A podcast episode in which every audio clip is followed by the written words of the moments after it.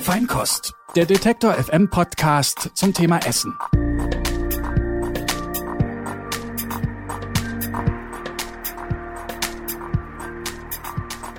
Herzlich willkommen zu einer neuen Folge Feinkost mit mir, Theresa Bäuerlein und mir, Sarah Steinert. Hallo. Nachdem wir in der letzten Folge schon sehr, sehr ausgiebig das Thema Fleischersatz diskutiert und auch probiert haben, ähm, einige von euch haben vielleicht die Folge gehört und erinnern sich noch an Theresas Freudenschreie, als wir die veganen Patties probiert haben. Und jetzt natürlich Spoiler will ich nicht verraten, welcher Theresa so richtig vom Hocker gehauen hat. Dafür müsst ihr euch die Folge schon nochmal anhören.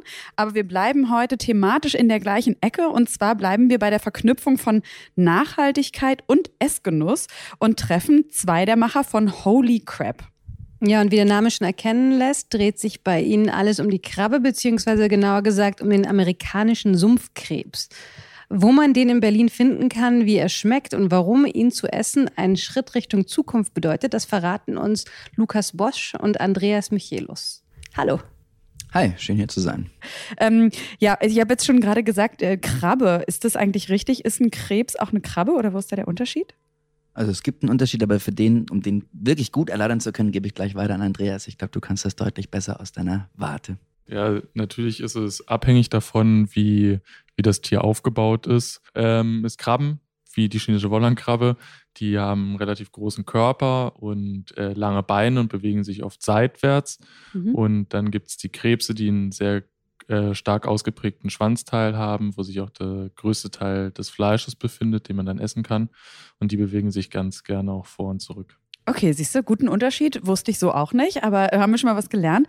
Jetzt seid ihr beiden, habe ich ja schon gerade gesagt, nur zwei Drittel von Holy Crap. Also eigentlich gehört dazu noch Juliane, die heute leider nicht dabei sein kann. Ähm, und ich finde, ihr seid so eine lustige Mischung aus ähm, Interessen und Profession. Also Juliane ist ja Zukunftsforscherin. Lukas, du bist Coach und Unternehmensberater und du, Andreas, bist Koch. Jetzt ist es ja, ähm, wenn man das Pferd von hinten aufzäumt, durchaus logisch, dass ihr zusammengekommen seid. Aber es gab ja auch mal ein Vorher. Also bei euch finde ich die Frage durchaus spannend. Wie seid ihr auf diese Idee gekommen, Holy Crap zu machen? Und was vielleicht, das haben wir noch gar nicht erklärt, was ist eigentlich nochmal genau Holy Crap? Also was genau macht ihr? Da fangen wir doch mit der Frage an. Ähm, Holy Crap ist ein, ein Food-Startup, unser Food-Startup. Ähm, und wir beschäftigen uns tatsächlich nicht nur mit, mit Seafood, sondern wir beschäftigen uns generell mit invasiven Arten ähm, invasive Arten zeichnen sich dadurch aus, dass sie von einem Ökosystem kommen und ähm, in einem neuen Ökosystem für Probleme sorgen, weil sie ganz, ganz grob gesagt keine Fressfeinde in diesem Ökosystem vorfinden. Das leitet sich ein bisschen ab von dem, von dem Begriff Invasion, ja, da kennt man es ja auch her.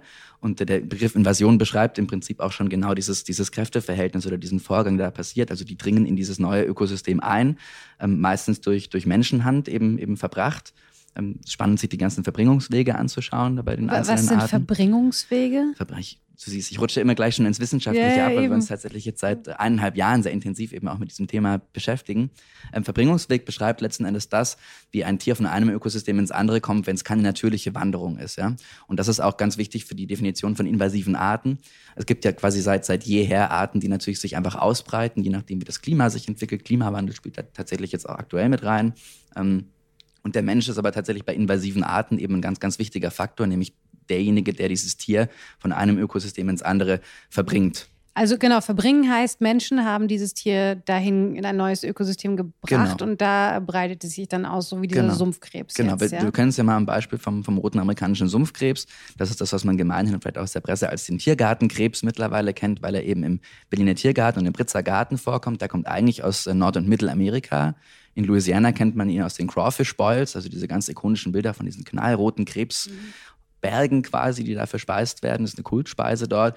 Und ähm, Aquarienbesitzer haben den vermutlich in, in Berlin ausgesetzt, weil sie, ja, salopp gesagt, keine Lust mehr auf diese, auf diese äh, Arten in ihrem, ihrem Aquarium hatten. Vielleicht haben sie sich auch zu stark vermehrt und dachten dann, sie schenken ihnen noch ein schönes Restleben im Tiergarten. Das ist so die Vermutung aus wissenschaftlicher Sicht auch gerade. Und das Problem, jetzt können wir gleich wieder zu dem, zu dem Begriff invasive Arten zurückkommen, ist, dass diese, diese Krebse im Tiergarten und im Britzergarten, in diesen Gewässern, keine Fressfeinde vorfinden. Das heißt, die können sich da ziemlich ungehindert vermehren.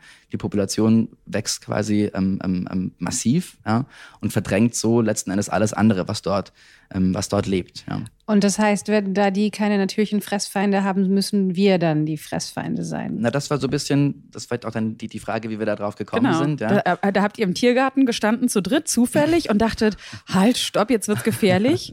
Die Krebse, die essen wir weg. Ganz genau so Und die anderen sollen, fast. die müssen helfen, weil sonst essen wir morgens, mittags, abends Krebs. Ge- Ungefähr so war das, nur nicht im Tiergarten und zu dem Zeitpunkt auch noch gar nicht zu dritt, sondern wirklich durch einen, einen völligen Zufallsfund.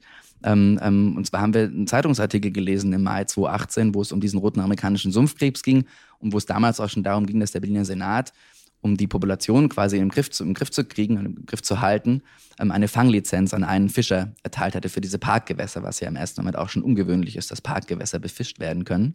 Und wir haben diesen Zeitungsartikel gelesen und letzten Endes ist uns da ein Satz tatsächlich im, im Kopf hängen geblieben und nicht mehr, hat sich nicht mehr verflüchtigt, ja. Ähm, nämlich, dass das Grundproblem von invasiven Arten generell ist, dass sie im neuen Ökosystem keine Fressfeinde vorfinden. Und das war für uns der Punkt zu sagen, das kann ja eigentlich irgendwie nicht angehen, dass ein Tier, das in seinem Herkunftsland auf den Teller kommt, in einem Ökosystem wie Berlin, wenn man jetzt mal Berlin als Ökosystem betrachtet, keine Fressfeinde findet, wo hier Leute natürlich auf jeden Fall Seafood essen. Ja? Und das war für uns ein Stück weit der Punkt, dass diese, diese These, dass invasive Arten ähm, ein Problem sind, weil sie keine Fressfeinde finden, ja nur stimmt, wenn wir den Menschen aus der Nahrungskette rausdefinieren. Ja? Irgendwann waren wir mal Teil der Nahrungskette und dementsprechend wären wir eben eigentlich dann der Fressfeind, der Zugehörige, der jetzt offensichtlich oder angeblich eben fehlt. Und das war für uns tatsächlich so die Initialzündung zu sagen, na dann müssen wir halt wieder dafür sorgen, dass der Berliner ähm, seine Rolle als Fressfeind einnehmen kann. Und es braucht letzten Endes wirklich einfach jemanden, der eine Brücke baut und das so auf den Teller bringt, dass es tatsächlich eben auch ähm, hier genossen werden kann. Ja. Es ist eine nette Definition. Äh, Ich bin ein Fressfeind. Das wäre ein cooles T-Shirt. Ähm, Was, was, äh, wer oder was frisst denn aber eigentlich außer Menschen diesen Sumpfkrebs in seiner Heimat? Beispielsweise ähm, ähm, Aale. Ähm, ähm, das tatsächlich auch, jetzt springen wir jetzt so ein bisschen in den Naturschutz rein. Das ist ja ein, ein Thema, das da, das da ganz wichtig ist für die, für die Sache, mit der wir uns beschäftigen. Es gibt tatsächlich eben neben der Möglichkeit, die zu befischen, ähm, auch immer wieder diskutiert, die Möglichkeit, zum Beispiel Aale auszusetzen, ganz gezielt eben einen Fressfeind ins Ökosystem einzubringen, der sich dann darum kümmert, ähm, die Population im, im, Griff zu behalten. Es gibt aber auch lustige Gegenbeispiele. Australien ist da eigentlich immer ganz, ganz gerne genannt, ne, wo es ähm, ähm, diese, diese, diese Kröte gab. Und dann hat man im Prinzip, die, ich glaube, die Kröte hat man ausgesetzt, um, um dort die Rattenpopulation, die es gab, eben in den Griff zu kriegen. Und man hat sich aber eigentlich ähm, ähm, im ersten Moment immer gedacht, toll, da bringen wir jetzt einen neuen Fressfeind ein. Der managt das Problem für uns und der wurde aber dann zur nächstgrößeren Plage, die es wieder irgendwie zu bekämpfen galt. Ja. So gesehen ist es immer so ein bisschen ein strittiges Thema. Man muss halt sehr, sehr genau hinschauen, was man da jetzt als potenziellen Fressfeind einsetzt. Idealerweise ist ein Fressfeind natürlich einfach schon da, so wie jetzt mit den Berlinern und dem Tiergartenkrebs. Okay, und ihr habt euch dann zu dritt zusammengefunden. Wie ist das passiert? Wir haben letzten Endes diesen, diesen Zeitungsartikel gelesen, Jule und ich, und da muss man eben dazu sagen, we- weder Jule noch ich kommen irgendwie aus der Gastronomie, kommen irgendwie aus der Biologie, was ja so die beiden für unser Konzept jetzt eigentlich Anknüpfungspunkte wären, sondern kommen eher so aus dem, aus dem Innovationsbereich, aus dem Zukunftsforschungsbereich und ähm, haben da letzten Endes einfach ein Muster erkannt, dass man, dass man häufig in diesem Bereich erkennt, nämlich irgendwie Widersprüche, die unauflösbar scheinen, ähm, sehr, sehr komplexe Sachverhalte, wo man letzten Endes auch wirklich nur Schritt für Schritt sich ranwagen kann. Und da war für uns irgendwie klar, das hat uns total gereizt, das, das anzugehen, dass wir da gerne was machen würden. Einfach auch, weil diese, ähm, ähm, diese Problematik, wie gerade angesprochen, es gibt vermeintlich keine Fressfeinde, aber es gibt einen Bedarf nach regionalem Fisch, nach regionalem Fleisch, nach, nach regionalen Lebensmitteln, nach nachhaltigen Lebensmitteln, dass das im Prinzip zwei Probleme sein könnten, die sich gegenseitig aufheben. Und ähm, da wir, wie gesagt, beide keine, keine Gastronomen, keine Köche äh, und so weiter sind, ähm, ähm, haben wir zum Glück Andreas gefunden über einen gemeinsamen Jugendfreund, mit dem Andreas seine Ausbildung gemacht hat im Hotel de Rom. Und ähm, Andreas hat sich dann auch eben die, die, die, diese Krebsart, Andreas hat sich auch diese Krebsart angeschaut und gesagt, ja, das ist ja genau die, die Die in ist aber lecker. Genau, die in Louisiana Ja? auf, den, auf den Teller kommt. Ja. Und ähm, äh, hat gesagt, da müssen wir, müssen wir was draus machen im Prinzip. Und so fing das dann an, haben am Anfang eben, eben ähm, viel experimentiert, Mhm. ähm, sind dann in der Recherche auf weitere Krebs- und Krabbenarten rund um Berlin gestoßen. Also da gibt es zum Beispiel den amerikanischen Flusskrebs noch, wissenschaftlich den Kamberkrebs. Mhm. Im Ähm, Vergleich zum Sumpfkrebs. Also genau, Fluss das ist eine andere Art, die Ja. relativ ähnlich ist. sind beides Flusskrebse, auch wenn der eine Sumpfkrebs heißt, sind beides Süßwasserkrebse quasi. Mhm. Und dann gibt es eben noch diese eine Krabbenart, die Andreas jetzt im Intro auch schon gesagt hat, die chinesische Wollhandkrabbe, ähm, die es in. Elbe und Havel gibt. Ähm, die ursprünglich aus China kommt und Mhm. Wollhandkrabbe tatsächlich, ähm, ganz witzig, die hat, ähm, also die, die männlichen ähm, Genossen dieser Art hat äh, behaarte Scheren. Ah ja. Deswegen heißt die Wollhand, okay. Wollhandkrabbe. Mhm. Ähm, und das hat für uns einfach dann immer mehr Sinn gemacht, äh, da, da drumherum eben auch zum, zum Start ein Seafood-Konzept ähm, ähm zu entwickeln, weil es eben diese drei Arten rund um Berlin ähm, invasiv gibt, äh, mhm. weil die aufgrund von Naturschutz sowieso beseitigt werden müssen, gemanagt werden müssen, so nennt man das. Ähm, und ähm, darum ein kulinarisches Konzept zu entwickeln, war einfach die, die spannende Ausgangsfrage eigentlich. Wer vielleicht nämlich schon mal in der Markthalle 9 war, der hat euch da vielleicht schon mal am Stand gesehen und bei euch probiert. Ähm, jetzt sind wir ja heute gerade, wir treffen uns jetzt hier gerade in Mitte in einer Agentur, also nicht in eurem eigenen Restaurant, das gibt es nämlich nicht, oder auch nicht in eurer Produktionsstätte, die ist, glaube ich, gerade noch am Wachsen. Ähm, diese Agentur, warum haben die euch eingeladen? Ihr habt ja eine Verköstigung hier gemacht und wir haben jetzt hier auch noch ein paar Reste stehen, aber sehr appetitlich aussehende Reste. Warum haben die euch eingeladen? Das ist eine Agentur, die, die ganz viele Events ähm, organisiert, äh, eigene Events, Events für Kunden. Und ähm, da immer nach, nach spannenden eigentlich Akzenten sucht, ähm, wie zum Beispiel Food-Konzepten, um eben ähm, ähm, das Konzept von einer, von einer Konferenz, von einer Veranstaltung, von einem Event, von einer Award-Verleihung mhm. eben nochmal speziell aufzuladen. Und bei denen ist natürlich Nachhaltigkeit jetzt auch gerade immer stärker im Fokus. Das heißt, die machen, ähm, wie wir vorhin erfahren haben, Events speziell mit Nachhaltigkeitsausrichtung, aber sagen letzten Endes, bei allen Events muss das eigentlich mehr und mehr ein Thema sein. Weil es bei Events ein Stück weit ja auch darum geht, eben nicht nur das Hauptthema zu versorgen, sondern tatsächlich, ja. wie Sie sagen, Akzente zu setzen. Und ähm, neben dem, dem, dem Streetfood-Betrieb, mit dem wir eingestiegen sind, auch mit der Motivation, einfach schnell an den Markt zu kommen, schnell mit Leuten in Berührung zu kommen, um rauszufinden, ist das denn wirklich etwas, wo Leute sagen, jawohl, da werde ich gerne Fressfeind, ja, um das nochmal mhm. aufzugreifen. Ähm, haben wir ziemlich schnell gemerkt, dass das auch im Catering eine ganz, ganz spannende Sache ist. Ähm, gerade weil ja in vielen Bereichen über, über, über Nachhaltigkeit gesprochen wird, aber auch in gewisser Weise über Perspektivwechsel gesprochen wird.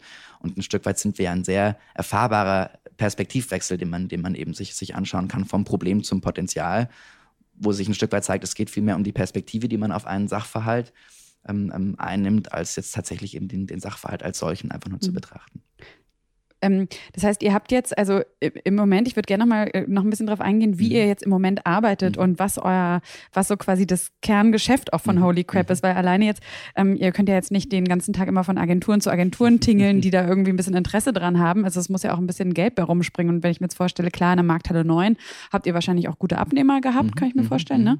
Ähm, aber das ist ja auch schon eine aufwendige Geschichte. Also jeder, der schon mal ein Schalentier gepellt hat, gepellt ist wahrscheinlich der falsche Begriff, gepult. aber gepult. Hat, der weiß, das dauert jetzt auch schon ganz schön lange. Ähm, also äh, wie funktioniert das gerade alles so bei euch? Macht ihr das wirklich auch nur zu dritt und ähm, trefft ihr euch Montag und poolt eine Runde rum und dann wird irgendwie, äh, tingelt ihr durch die Stadt und verkauft oder wie läuft das gerade? Also wir sind angefangen wirklich mit dem, mit dem Foodtruck, ähm, ähm, um möglichst schnell eben rauszukommen und haben dann tatsächlich auf, würde man sagen, fast allen Streetfood-Märkten Berlins tatsächlich einmal mal ausprobiert, bei welche Zielgruppe funktioniert das, wo kommt das an ähm, haben dann auch gemerkt, dass es natürlich ganz, ganz wichtig ist, ähm, das Konzept zu kommunizieren. Das heißt, es waren immer eigentlich schon irgendwie magische Momente, wenn man so zwei Minuten mit einem Kunden hatte, um dem zu erklären, du isst gerade wirklich einen ja. Krebs aus dem Tiergarten, du betreibst gerade kulinarischen Naturschutz. Ähm, ähm, das ist ein sehr, sehr hochwertiges Produkt. Ähm, so gesehen haben wir angefangen mit, mit Streetfood und haben aber relativ schnell gemerkt, dass es Sinn macht, sich noch andere Umgebungen zu suchen, wie jetzt beispielsweise in einem Catering, wo wir auch äh, wirklich bei vielen spannenden Kunden jetzt schon waren, ähm, teilweise auch ähm, ähm mit, mit Inputs, ähm, ähm, Kurzvorträgen quasi beteiligt waren. Um Aber auch um so Sensibilisierung überhaupt. Also genau. über, ne, hast du Awareness gerade gesagt? Nee, aber es würde passen. Nee, ja, und dann habe ich gedacht, nee, es ist schon ein bisschen spät abends, aber auf jeden Fall, also ihr wollt auch schon sensibilisieren Absolut. dafür, Absolut. wie wir ähm, als Mensch uns quasi in der ökologischen Nahrungskette auch verhalten können, günstigerweise verhalten können. Genau, also für uns ist letzten Endes das, was wir jetzt hier auf den Tellern auch sehen, ein Vehikel, mhm. ähm, um einen Diskurs eben, eben anzustoßen, einen Diskurs über Ernährung, einen Diskurs über Naturschutz, ähm, einen Diskurs über Kulinarik, weil es eben tatsächlich, also wenn man sich auch anguckt, was in der, in der gehobenen, in der Sternegastronomie gefragt ist, sind das exotische, außergewöhnliche Zutaten, über die man eine Geschichte erzählen kann kann, die eine krasse Qualität haben. Das ist jetzt hier Wildtierqualität. Alles, was wir verarbeiten, auch wenn es in Anführungszeichen Plagen sind, ist eigentlich eine höchste, die höchste Qualitätsstufe.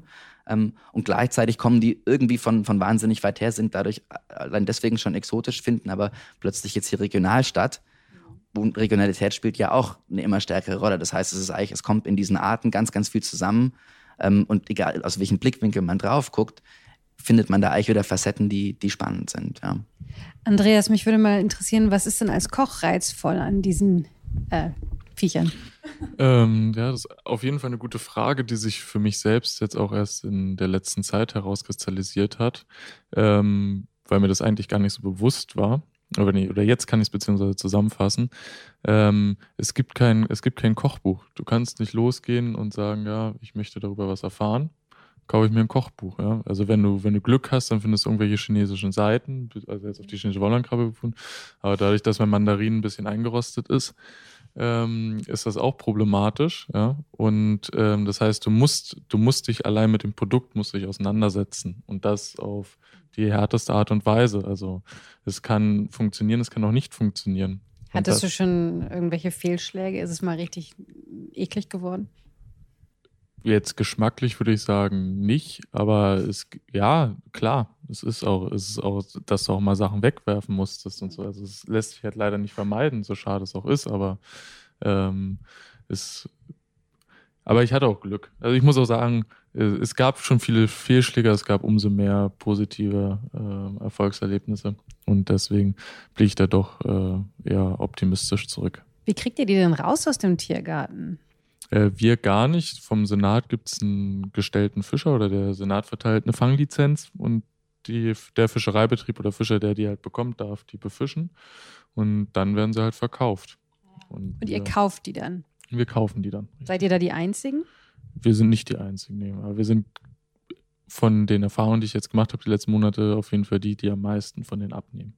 Mhm. Und ähm, ihr seid anscheinend auch die Einzigen, die das mit diesem Konzept verkaufen, oder?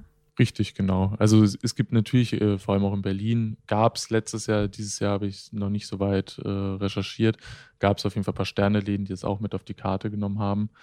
Ähm, aber wahrscheinlich eher dann, um den regionalen Einfluss zu haben und nicht dieses invasive Artenkonzept mhm. äh, zu fahren. Und ähm, ja, ich würde sagen, dass wir da äh, Vorreiter sind in dem, also Hardliner. Vor, Vorreiter, Radliner, Hardliner, Vorreiter. Ja, ich meine, was, was muss, betrifft. Entschuldigung, wenn ich dich unterbreche. Ähm, aber das muss man ja, das wird ja auch immer mehr Thema, oder? Ich meine, wenn man also als Koch arbeitet, macht man sich wahrscheinlich auch Gedanken darüber, ähm, wenn man, äh, wo das Essen herkommt, das man verarbeitet. Also ich finde, es, es sollte noch mehr gemacht werden, als es jetzt schon gemacht wird, sozusagen. Aber es hängt halt von jedem individuell ab, wie hoch die Interessenslage ist. Ja, wenn sich jemand dafür nicht interessiert oder es muss ja, manche ist ja für jedem das gute Recht, manche interessiert sich ja nicht für das Regionale, der interessiert sich für Produkte, an die man nicht so ohne weiteres quasi rankommt, die aus Asien kommen oder aus Südamerika. Das ist ja, dann ist das dein Interesse und das ist auch berechtfertigt und dann machst du das halt.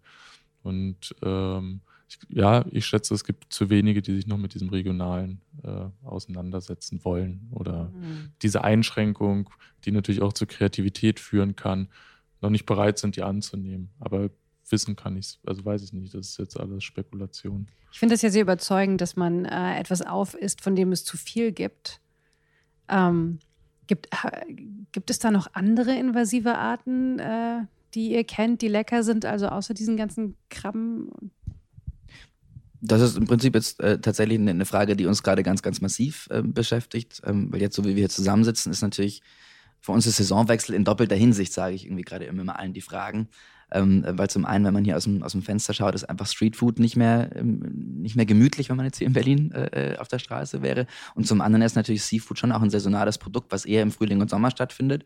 Manche Arten kann man dann, wenn die Flüsse nicht zufrieren, tatsächlich könnte man ganzjährig auch, auch beziehen.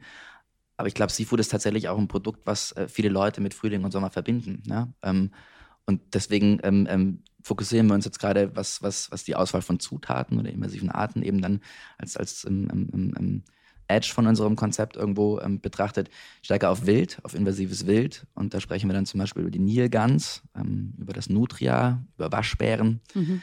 Ähm, oh, lecker, Waschbärpastete. Das heißt, da experimentieren wir gerade mit. Also wir haben jetzt gerade einen Waschbär diese Woche äh, in der Küche reinbekommen. Andreas, wie war eigentlich die Trichinschau? Ist die gut gegangen? Haben wir schon Rückmeldung? Die ist gut gegangen. Wir können den verarbeiten. Und, und du hast ja gerade von den Eichhörnchen geredet. Ne? Kannst du das nochmal erzählen? Genau, Eichhörnchen gibt es bei uns tatsächlich jetzt noch nicht in der Zahl invasiv, aber ähm, ist gerade der Punkt, dass im Prinzip das, das, im Prinzip das, das, ähm, das amerikanische Eichhörnchen, also das graue Eichhörnchen, das rottet unser schönes rote, rötliches orange, aus, ne? Orangene aus. Ähm, in London ähm, ähm, treibt das ganz schöne Blüten. Ich versuche gerade möglichst wenig zu fliegen, deswegen bin ich noch nicht so lange gechattet und habe mir Eichhörnchenpastete dort angeschaut, aber es gibt dort ähm, ähm, Betriebe, die das zu Pastete verarbeiten mhm. tatsächlich. Ja. Also es gibt muss man sagen, ist tatsächlich ein, ein, ein weltweites Problem, was diese invasiven Arten darstellt, ähm, darstellen. Wenn man in die USA zum Beispiel schaut, gibt es ähm, viele Leute, die vom Victoria-Barsch gehört haben, im Victoriasee. Da gibt es auch, ähm, wenn man das googelt, echt ähm, völlig abgefahrene Aufnahmen, wo du wirklich eigentlich ein Stück Wasserfläche siehst und das blubbert nur so und es springen die ganze Zeit ähm, ähm, diese Victoria-Barsche raus. Mhm. Und da ist das Thema viel, viel, viel, viel ausgeprägter. Ich habe neulich wieder ein anderes Video gesehen aus Florida, glaube ich, wo ein Passant auf der Straße entlang lief, mit dem Handy gefilmt hat und vor ihm auf der Straße waren sicher ein paar hundert ähm, ähm, Krebse unterwegs. Oder Krabben waren es in dem Fall unterwegs. Die sind dann schnell ins Gebüsch, da in der Böschung verschwunden. Aber da gibt es teilweise eben ähm, ähm, Ausmaße, die jetzt so hier noch gar nicht in dem Sinne gekannt sind. Mhm. Das heißt, ihr müsst aber auch eng zusammenarbeiten mit Leuten, ähm, mit Biologen, Naturschützern, die euch darüber auch wirklich valide Auskunft geben können. Weil ich erinnere mich ja zum Beispiel daran, als ich mal auf Kuba war, habe ich auch mal so eine, so eine Krebswanderung gesehen und hätte jetzt natürlich, da waren Tausende auf der Straße, aber ich als Laie hätte jetzt natürlich nicht einschätzen können, ist das einfach so, keine Ahnung, vielleicht gerade der Moment, wo die jetzt eben von ihrer Brutstätte zum Meer wandern oder sowas, sondern das muss ja wirklich jemand mit Expertise beurteilen können, ist das eine invasive Art und ähm, sollte, brauchen wir da mal einen Fressfeind, ne? Das genau, heißt, also letztendlich sind es ja zwei Fragen. Es ist die Invasivität und es ist die, die Tauglichkeit als Nahrungsmittel. Ja? Also auch das, das beurteilt ihr quasi auch nicht selbst, sondern da lasst ihr euch auch Genau, genau, letzten Endes Empfehlungen also geben. wirklich eine zweistufige Frage eigentlich. Ähm, ähm, bei der ersten Frage ist das eine invasive Art. Ähm, ähm verlassen wir uns ganz, ganz stark tatsächlich auf die Aussagen von Wissenschaftlern, auch auf EU-Ebene. Also da gibt es die, die EU-Liste der invasiven Arten. Es sind 45 Arten gerade drauf, die als invasiv gelten, und zwar europaweit. Das ist ein mehrjähriger Prozess, der es auch braucht, quasi, dass eine Art ähm, auf diese Liste kommt. Ähm, ähm, und äh, letzten Endes gucken wir uns die Liste an und gucken uns an, was gibt es denn regional eigentlich wo. Ja, das war auch ein Grund zu sagen, wir machen jetzt erstmal kein Restaurant, weil es einfach viel zu spannend ist. Mhm. Und wir wollen regional, zumindest irgendwie einen regionalen Bezug behalten. Viel zu spannend ist zu sagen, wir machen jetzt einfach nur noch Berlin und dann haben wir das gesettelt und äh, verkochen immer die gleichen Arten und gut ist. Ähm, das ist so der erste Schritt. Wir sind aber tatsächlich auch im Gespräch mit, mit Wissenschaftlern, zum Beispiel vom IGB in Berlin.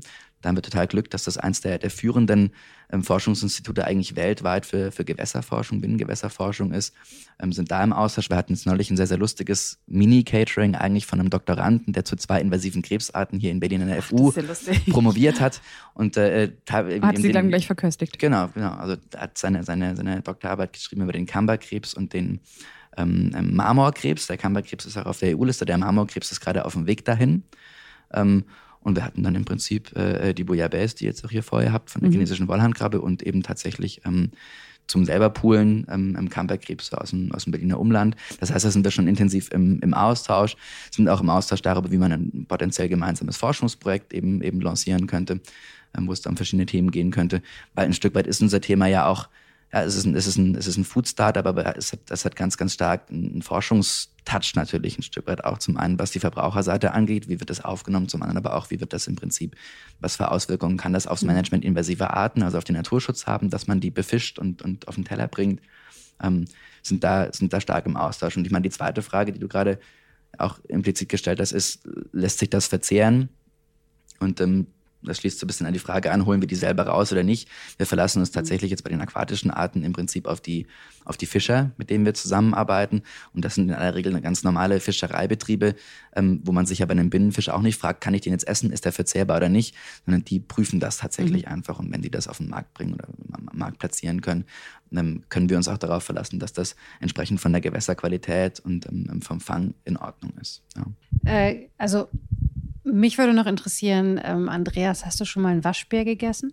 Nein, ich habe noch keinen Waschbär gegessen und ich werde mich auch schon, oder ich bin schon freudig gespannt darauf, was, was daraus passiert. Also die eine Überlegung ist vielleicht einen Schinken daraus zu machen.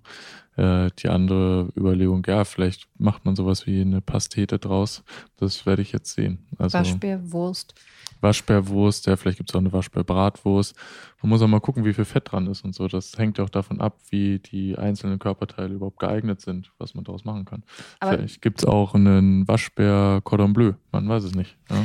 Sind denn, aber wo sind denn Waschbären ein Problem? Haben wir das in Berlin oder ich ja. weiß, irgendwo in, in manchen Städten gibt es eine Waschbärplage, das weiß ich. Die also ja, das ist eigentlich, eigentlich überall. Echt? So, ja. Noch nie einen gesehen. Die sehen halt niedlich aus. Ja.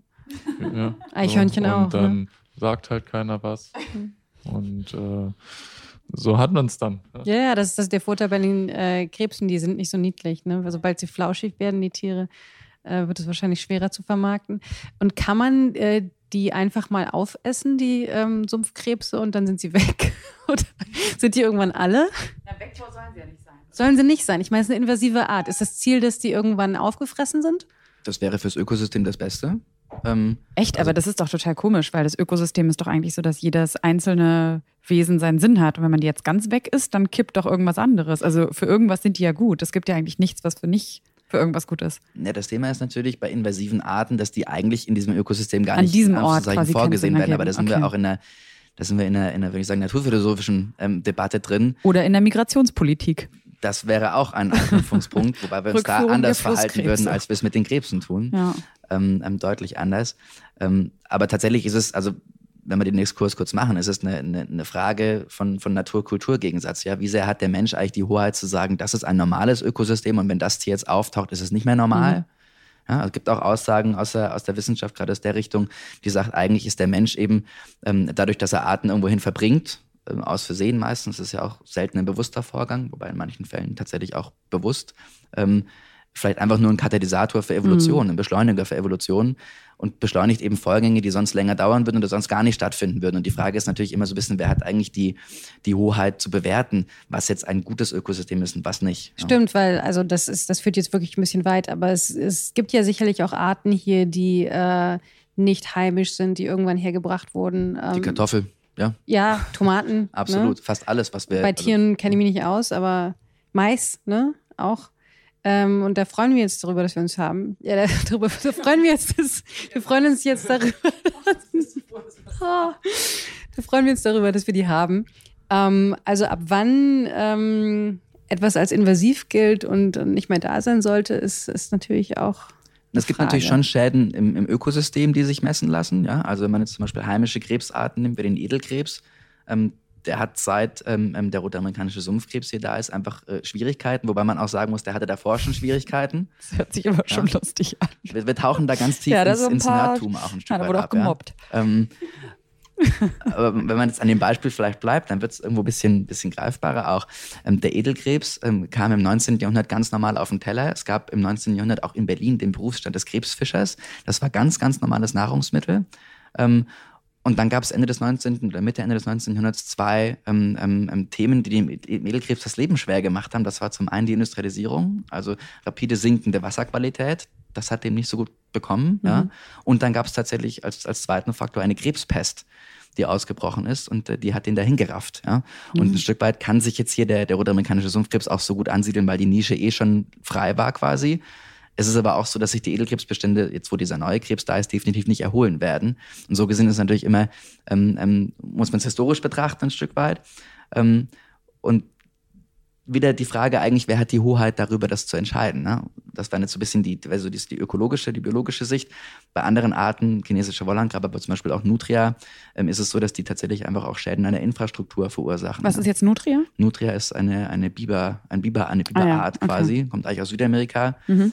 Ähm, kurze, kurze Story zum Verbringungsweg. Ich finde das immer ulkig, warum Ja. Menschen Tiere von A nach B verfrachten. Es wurde hier, hier äh, eingeführt um 1900 als, als Pelztier für die Pelzproduktion. Nutria-Pelz war einer der angesehensten Pelzarten. Ähm, es gab äh, äh, wahnsinnig viele Pelzzuchten in Europa, Kleinbetriebe.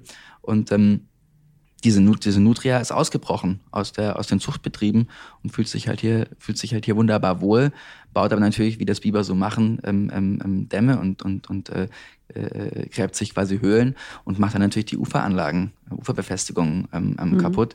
Oder wenn man jetzt, ähm, um beim Thema Schäden zu bleiben, sich bei der, bei der chinesischen Wollhandkrabbe nochmal noch mal umguckt, ähm, die ist einfach fischereiwirtschaftlich höchst problematisch, weil die recht groß ist, recht aggressiv ist, ziemlich aggressiv ist, wenn man so auch in der Küche sich, sich ab und zu umschaut. Das heißt, die ist Andreas auch schon mal gefährlich geworden? Die zwickt Ja? ganz, ganz ordentlich. Ja. Ah ja. Ja, das ist dann nicht mehr zwicken, das ist, das tut dann schon richtig weh. Das Ah ja, braucht okay. man, also da kann man schon mal ein Tränchen wegdrücken dann. Aber das heißt, du verstehst dann am eigenen Leib, wie diese, wie diese Krabbe all die anderen platt gemacht hat.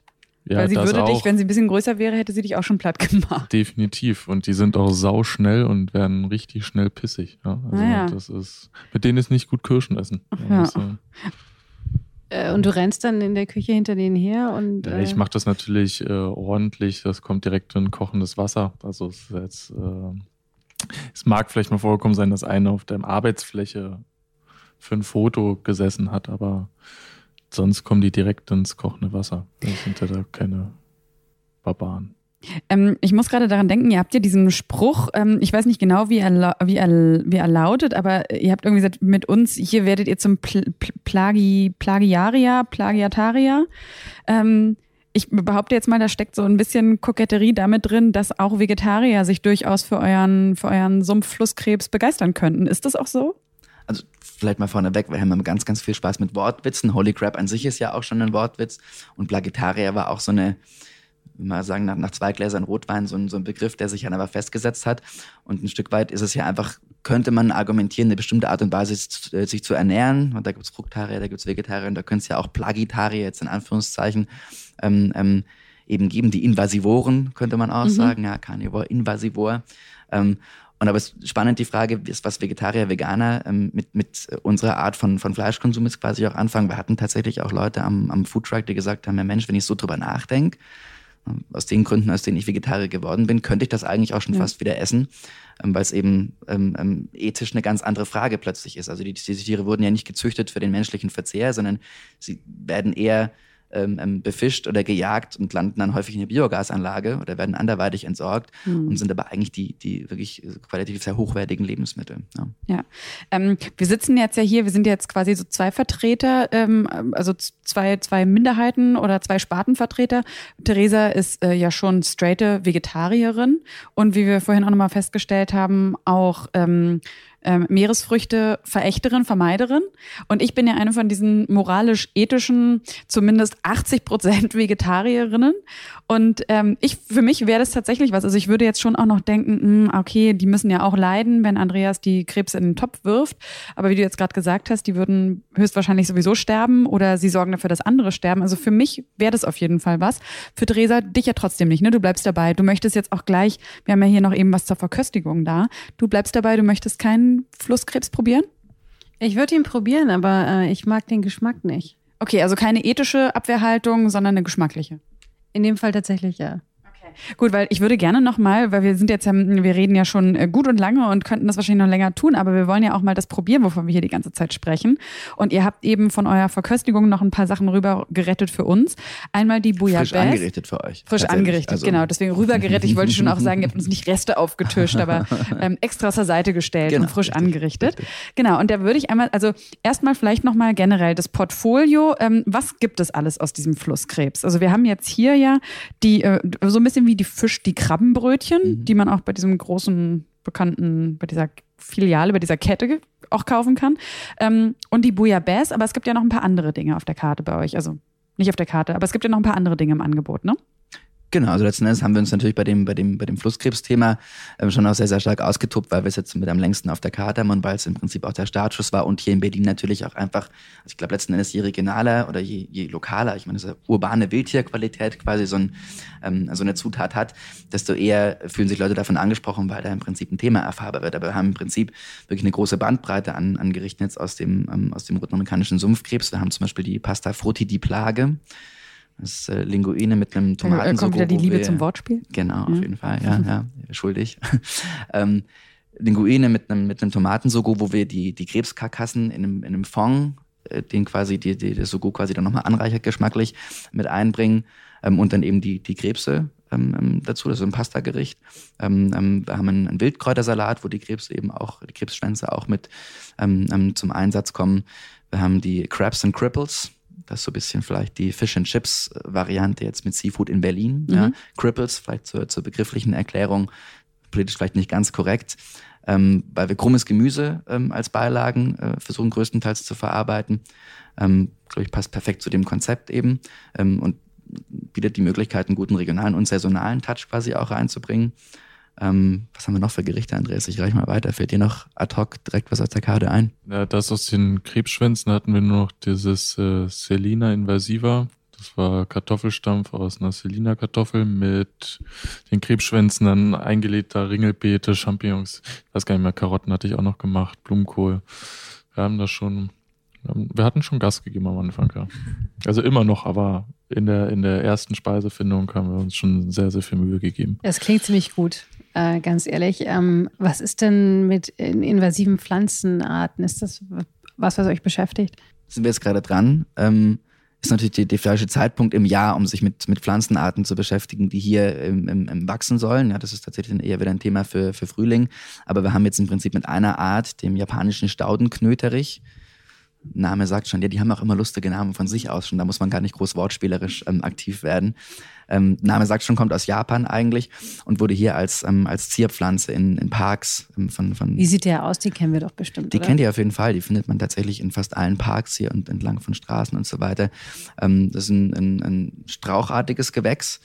Ähm, hat relativ große Blätter und wenn ihr die jungen Triebe findet, dann haben die quasi an den Astverzweigungen, an den Verästelungen, sind die rot gefärbt. Ähm, Okay. Also kräftiges Grün und Rot gefärbt. Muss man darauf achten. Ähm, wirklich sehr, sehr große Blätter. Und ich habe jetzt gerade den biologischen Fachbegriff ähm, ähm, ähm, ähm, ähm, vergessen, aber es gibt ja quasi Pflanzen, die treiben gleichmäßig die Blätter aus. Also du hast den Stängel und immer parallel links, rechts kommt ein Blatt raus und die sind genau anders, nämlich immer ein Blatt links, dann ein bisschen weiter oben ein Blatt rechts, ein Blatt links. So kann man sie auch von, von anderen Pflanzenarten ganz gut unterscheiden. Und wie schmeckt das? Das ist tatsächlich eine sehr, sehr spannende Frage. Wir sind tatsächlich eben ein bisschen an der falschen Jahreszeit, aber wir haben jetzt schon experimentiert und je nachdem, wie man sie verarbeitet, gehen sie eher in eine spargelige Richtung oder eher Richtung Rhabarber. Das ist natürlich eigentlich für uns jetzt auch total spannend. Wir werden jetzt eben das ähm, mit dem, mit dem Rhabarber-Aroma ein bisschen spielen bei unserem Dinner-Event am, am 26.10. bei der Berlin Food Week, wo wir zum ersten Mal auch invasives Wild eben auf den, auf den Tisch bringen. Konzept ist ähm, jeder Gang eine andere Plage. Und da liegt natürlich nahe, dass man fürs Dessert dann auch irgendwie eine pflanzliche Art braucht, weil aus Waschbär oder chinesischer Wallangrabe ein Dessert ist schwer, glaube ich, sehr schwer vorstellbar, ja, ähm, geschmacklich. Ähm, und da haben wir tatsächlich ähm, ähm, eine, eine Marmelade, ein Mousse aus, dem, aus den Stängeln ähm, ähm, eingekocht. Und es hat wirklich ein sehr interessantes Rhabarberartiges Aroma, aber das, die Säure ist nochmal ganz, noch mal ganz anders als Rhabarber. So. Und das wird in eine, in eine Praline ähm, wahrscheinlich kommen für das, In für das. Dinner-Event. Genau. Okay, ich bin sehr gespannt. Äh, oder ich würde es gerne mal essen. Ähm, Sarah, du machst gerade sehr zufriedene Geräusche beim, beim Verzehren. Ja, es geht immer leider nicht anders. Ähm, ja, ich habe jetzt ja hier dieses, dieses quasi, wie nennt ihr das? das Die Berlin Crab Roll ist das. Genau, die Berlin Crab Roll, also ich sag mal das Krabbenbrötchen gegessen und ähm, ist total lecker. Ich würde auch noch mal gerne erfahren, was Andreas da noch alles so raufgemixt hat, weil neben den Krabben ist ja noch irgendwie so eine grüne Paste drauf und ich glaube auch so eingelegte Zwiebeln, oder? Was Mhm. ist das? Also ja, die Zwiebeln sind nur mariniert mit Limettensaft. Ah ja. Mhm. Dann die Soße ist eine vegane Dill-Mayo, Mhm. also ähm, nicht mit Ei, sondern auf Sojabasis. Und dann gibt's Römersalat, Sellerie, halt die marinierten roten Zwiebeln, ein bisschen Pimentes Blatt, Meersalz und die Krebse. Ja, ähm, die Krebse sind auch, also ich will dich echt nicht drängen, Theresa, du hast ja eigentlich jetzt schon mehrmals Nein gesagt. Aber das Interessante an den Krebsen ist, sie sehen halt auch aus wie die, die man sonst so kennt, die nicht aus dem Tiergarten stammen, sondern wahrscheinlich dann eben aus den USA oder auf jeden Fall ähm, nicht von hier. Die sind aber viel, viel milder im Geschmack. Also sie sind wirklich minimal fischig. Ich hatte auch die Bouillabaisse schon probiert und die ähm, ist um einiges fischiger. Also nicht nur ist anscheinend diese chinesische, wie heißt die nochmal, Wollhandkrabbe? Ähm, Hand, Wollhand. Wollhand. Okay, ja. Aber wirklich Hand. Ich dachte, ja.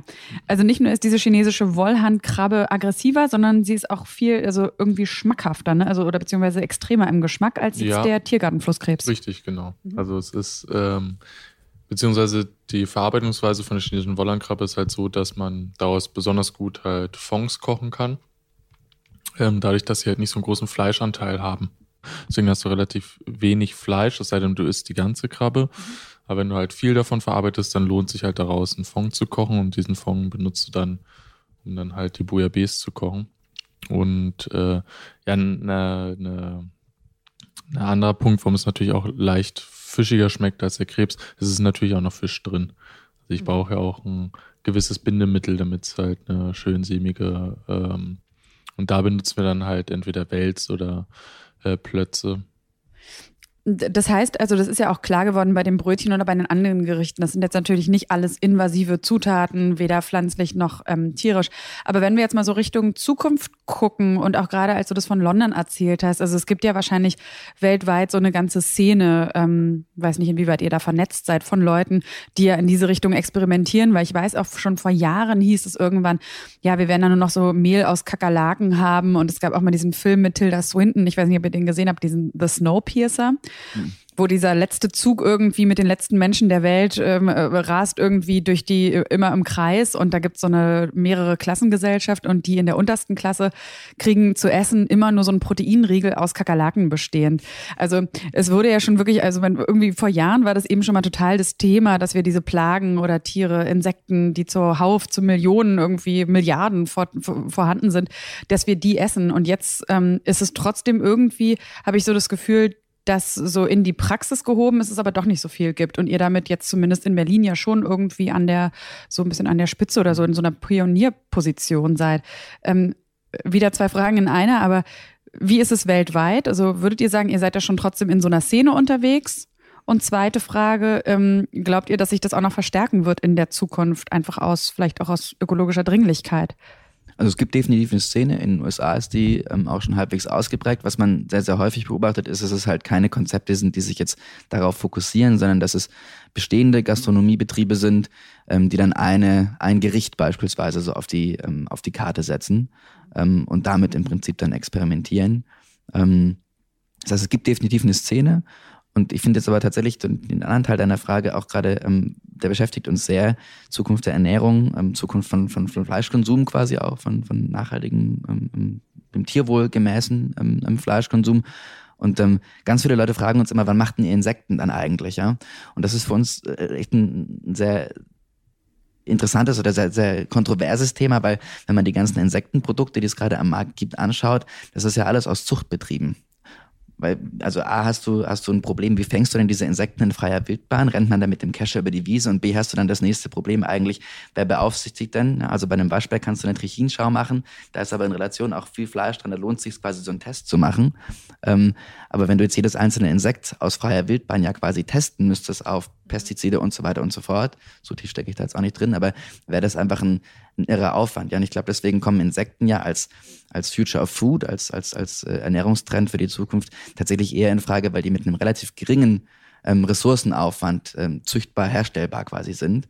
Ähm, und das natürlich bei einem eine andere Baustelle ist. Dann hat man im Prinzip die Debatte um, um Fleischersatzprodukte. Da habt ihr ja quasi letzte Folge, wie ich gehört habe, auch ähm, ähm, schon einen Einschlag gehabt. Was es dann ja auch nochmal gibt, wäre die ganze In-vitro-Debatte. Ja, also was passiert, wenn wir Fleisch aus dem Labor kriegen? Ähm, ähm, da gibt es die Leute, die sagen, naja, das ist ja eigentlich ein Zellhaufen, der quasi in Urin liegt. Will man das essen?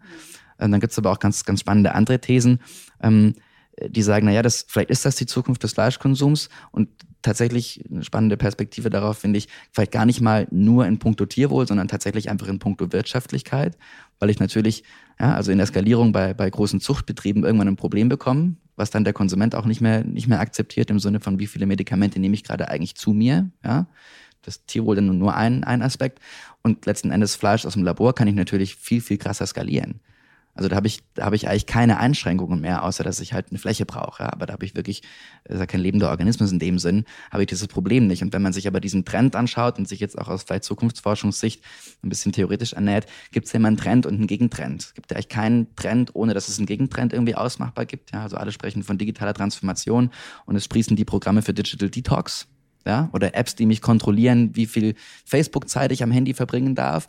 Und ein Stück weit ähm, finden wir das tatsächlich eine ganz, ganz spannende Überlegung zu sagen, selbst wenn es in Zukunft eben vielleicht zu 80, 90 Prozent oder wenn der, wenn der Welthunger quasi auf, auf Fleisch mit in vitro ähm, oder mit Fleischersatzprodukten und mit Insekten gestillt wird, wird es wahrscheinlich eine ähm, erstarkende Bewegung geben von Leuten, die sagen, ich möchte jetzt auch mal wieder echtes Fleisch essen. Ähm, tatsächlich echtes Tier. Und dann wird es natürlich darin enden, dass man nur das qualitativ hochwertigste isst, was auch mit dem Tierwohl einhergeht, was auch unter gesundheitlichen Aspekten das Beste ist. Und ich glaube, da ist tatsächlich Wild, Wildfang und so weiter, invasive Arten als, als Spitze von diesem, ähm, von diesem Bereich eben ein ganz, ganz, ähm, ähm, ganz spannendes Thema. Ja. Mhm. Du hast gerade schon den Klimawandel angesprochen, das würde ich gerne noch wissen. Äh, ist abzusehen, von welchen Arten es wegen äh, der Erwärmung mehr geben wird? Die Frage habe ich auch sehr vielen Wissenschaftlern in letzter Zeit gestellt, weil es natürlich Business Development mäßig wahnsinnig spannend wäre. Und ähm, Tatsächlich sind die Debatten gerade eher noch an einem Punkt, wo, ähm, also falls Wissenschaftler zuhören, die eine Antwort haben, bitte sofort auf uns zukommen. Ähm, www. Genau.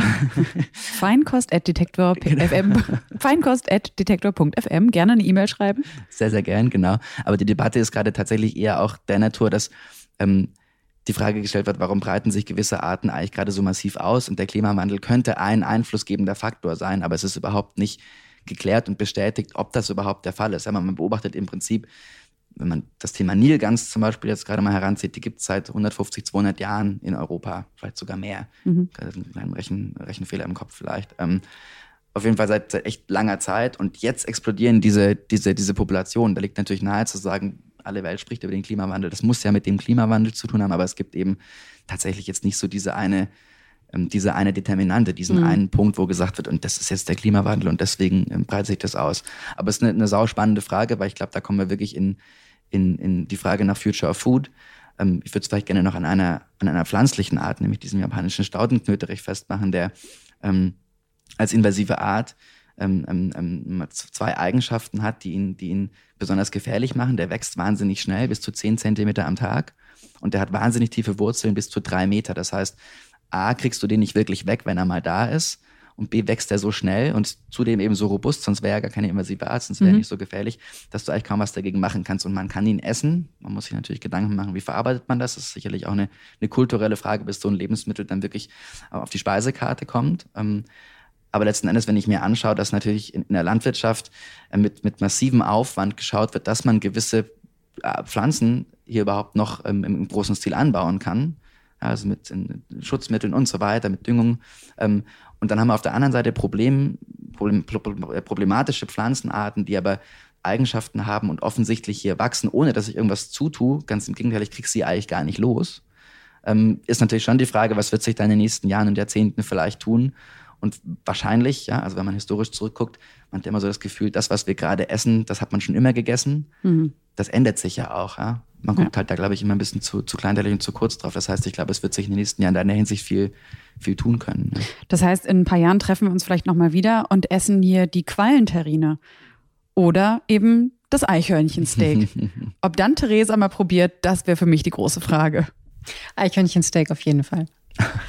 Ja, auf jeden Fall würde ich sagen, auch äh, kommen wir jetzt mal zum Ende dieser Folge. Es war auf jeden Fall sehr, sehr spannend mit euch. Ähm, vielen Dank an dich, Lukas, vielen Dank an dich, Andreas und viele Grüße in die Ferne auch an Juliane, die heute eben leider nicht dabei sein konnte. Ja, Essen, was eh im Überfluss vorhanden ist und sogar eine Bedrohung für das Ökosystem darstellt.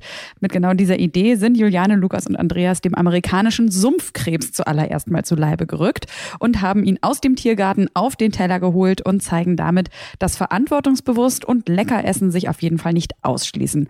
Danke nochmal an euch für das Gespräch und die Verkostigung und äh, natürlich noch die Frage, äh, wenn ihr jetzt erstmal winterbedingt nicht im Truck unterwegs seid und auch nicht in der Markthalle 9, wo kann man das nächste Mal was von euch essen? Also wir sind immer noch in der, in der Markthalle 9 von Zeit zu Zeit. Ähm natürlich der Punkt, dass wir auch ähm, durchs Catering da einfach gucken müssen, wie wir das terminlich und organisatorisch hinkriegen. Ähm, werden da aber weiterhin beim Street Food Thursday von Zeit zu Zeit eben, eben mit dabei sein ähm, und gehen aber jetzt eben, eben saisonbedingt auch stark Richtung, Richtung Dinner-Events, wo es dann noch ein bisschen gehobener wird. Ich hatte vorhin das Konzept angesprochen, jeder Gang eine neue Plage. Das werden wir sehr, sehr ausführlich machen. Das nächste und erste große, ähm, ein paar liegen jetzt auch schon zurück, das nächste und erste wirklich größere ist ähm, bei der Berlin Food Week am 26.10. im Arabica. Ähm, und ich denke, wir werden vor allem in der, in der Vorweihnachtszeit, vielleicht kann ich das schon mal teasern, ein Berlin Surf and Turf ähm, veranstalten. Also wer da jetzt schon äh, äh, Lust drauf hat, jetzt schon Hunger bekommt. Kannst du noch mal kurz den, sagen, was das ist? Das Berlin Surf and Turf wird dann ähm, so aussehen, dass es ein, ein Wildschweinsteak gibt mit eben ähm, dem roten amerikanischen Flusskrebs aus dem Tiergarten, äh, Sumpfkrebs aus dem Tiergarten ähm, so ein klassischer, klassisches Gericht eigentlich, was so ein Crossover zwischen ähm, ähm, Fleisch und, und Seafood quasi ist. Damit verabschieden wir uns und freuen uns, wenn ihr Feinkost abonniert bei iTunes, Spotify oder in eurer Podcast-App. Schreibt uns auch gerne eine Mail mit Fragen, Anregungen oder Kritik an feinkost.detektor.fm und seid auch beim nächsten Mal unbedingt wieder dabei. Bis dahin macht es gut und lasst es euch natürlich wie immer schmecken.